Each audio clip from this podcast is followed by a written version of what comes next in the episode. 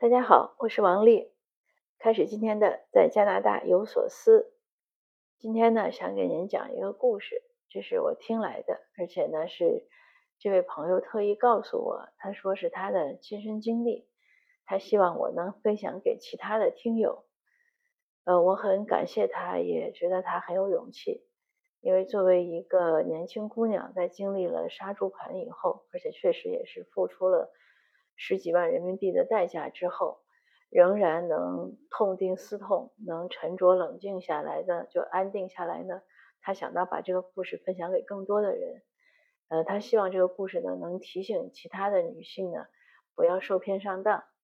呃，这位姑娘呢有就应该是算我们所谓的大龄青年吧，家里呢也是催婚，催的挺急的。本来他其实这个也是个大家的观念，这个我一直觉得结不结婚是自己的事儿，但是呢，有的时候父母呀、亲人呀、朋友呀，出于太多的爱和负责，就总是希望你得赶紧结婚，这催急了吧？这姑娘也是没办法，因为她本来是读完书、读完硕士、读完博士之后呢，岁数也不算大，你说二十八九，但是呢。呃，可能在他所处那个环境中呢，就觉得是大了，总催总催，所以他也是每天的一个主要任务呢，就是去相亲和和就有朋友介绍啊什么什么，大概就是在这样的一个呃综合的情况下呢，也是有一个朋友很热心的帮他介绍了一个男朋友，介绍的时候呢说这个男朋友呢，这个男生呢是他的表弟，呃说是远房亲戚。呃，说这个男生呢，事业有成，也是耽误了结婚吧，耽误了结婚的时间，所以现在想找一个有素养的、性格好的女生，安安静静的过日子。这个故事的套路呢，都是一样的。那这个女生呢，当然这个姑娘呢，也就和这个男生开始，呃，现在都是手机会面嘛，会面之后，呃，都挺满意的，视频聊天呀，然后就发一些信息啊。那这个男生肯定是，呃，比较热心，然后也是步步为营，进攻的也比较，呃，比较激烈吧。然后很快两个人就进入了这种如胶似漆的状态。呃，之后呢，这个男生就开始让这个女生去投那种，嗯，就投资吧，就是大家可能都知道什么什么数字货币啊，或者是，呃，什么买个买个私募的理财产品啊，或者怎么样，总之有很多这样的。一些说法，呃，这个女生呢也是陷入了其中的一种，那就是他那个平台呢是公共的，有客服，那这个男生就让这个女生投，呃，投了一段呢，这个女生就觉得不太对劲，然后呢，这个男生又说什么自己突然出了生意上出了点问题，需要马上一点点钱就可以救急啊，怎么样？就这个套路是很一样的，那这个女生呢又给他投了最后一笔，之后呢，这个平台。就突然消失了，就怎么也打不开了。嗯，但是更可恨的是呢，这个男生还呃要挟这个女生说，如果你要敢报警啊，怎么怎么样，我都有你的个人信息，我就会呃报复你啊什么。当这个女生呢冷静下来，她也不怕啊，她就报警了。当然大家也知道这种事情报警呢，可能也需要一定时间破案，所以这是个挺挺对这个女生来说呢，确实是个挺不好的事情。就这样的杀猪盘的故事呢，可能嗯，如果您留意一下，周围都有很多的，应该是这样的报道。我自己呢也看过几次，呃，而且我也有的时候呢，因为很多听友加微信嘛，也很正常。但我也遇到过，就突然莫名其妙加了微信之后呢，就开始各种奇怪的聊天。但是我都当然没有到那一步了，他只要开始聊天，我就删掉，因为这个觉得不是这种。听友沟通的套路，那我也遇到过一个，我删掉他，他还挺生气，他还又加我的时候还问说你为什么删掉我？那我就索性把他拉黑了。呃，后来呢，发现他们在很多群里呢，呃，都有这样的人家微信群里，然后我就发现有一个规律，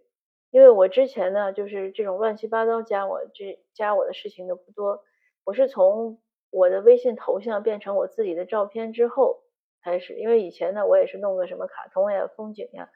所以可能不会引人注目，这也提醒有有些女性，如果你不想有麻烦呢，那你就头像上要注意，不要放自己的头像呀，不要放照片什么的，这是一个要需要注意的。另外呢，就是一定警惕。这个微信群里呢，我现在的自己的规矩是，微信群里加的呢，我是不加的，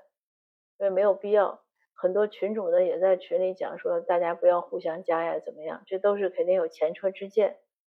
那更主要的呢，我想还是要多一个警惕心。就什么时候呢，都不是谈钱投资的事儿，因为你谈恋爱是谈恋爱，不是去找投资。所以一旦这个人开始给你卖货呀、推销东西啊、带货呀，呃，开始怎么样谈投资，这个都需要警惕。因为也不只是投资，因为有的以前也出现过，比如他要卖个什么产品呀，什么卖个什么项目呀，他都有类似的事情。所以我们就就你本着一条原则，我想就是谈情说爱，就是谈情说爱。可以谈婚论嫁，啊，问问家里多少人呀，什么家庭情况呀，个人喜好呀，交流一些问题，就交流一些思想层面的，呃，非物质的问题。一旦谈到这种推销东西啊、卖东西啊、投资呀，这个就不正常，因为这个不属于谈恋爱应该做的。那推销东西也成，你可以送我，对吧？那不用让我买啊，这个把把住这个原则，应该能好一些。因为现在确实是个信息的时代，而且人和人的时候网络的时代，人和人见面的机会也不多，大多数交流都是在网上，特别是疫情之后。那在这样的时候呢，怎么能呃既和人不要有那么多陌生感，既和人能真诚相处、友善相处，又要有防范心，这个确实是个不容易的事情。所以现代社会呢，你感觉就是一个。处处充满了充满了危险的一个丛林一样，呃，但是我们还要在里面勇敢的生活下去，这真的是每个人的一个考量。而且这个就像我刚开始讲的，呃，我们建议的各种亲友呢，都不要去催别人结婚，因为你催急了呢，给别人带来很大的心理压力，还容易有压力嘛，他一一着急就容易有的时候判断失误，这些呢也都是一些经验教训。那说一点好玩的事吧。我们今天呢，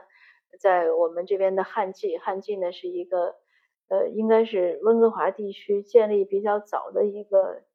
呃，港式的餐厅，应该是算是早最早或者怎么样，因为它七十年代建立的。七十年代呢也是，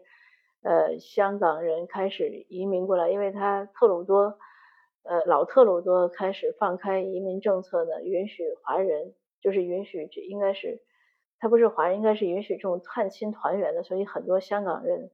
就过来。过来之后呢，那七十年代就成立了这个汉记。那今天呢，我们就是在他其中的一个店，应该也是唯一还秉承汉记这个名称的一个店里，我们聚了一下。呃，有听友啊，有读友，还有一些，当然积攒下来就是一些老的和新的读友吧，应该是这样讲。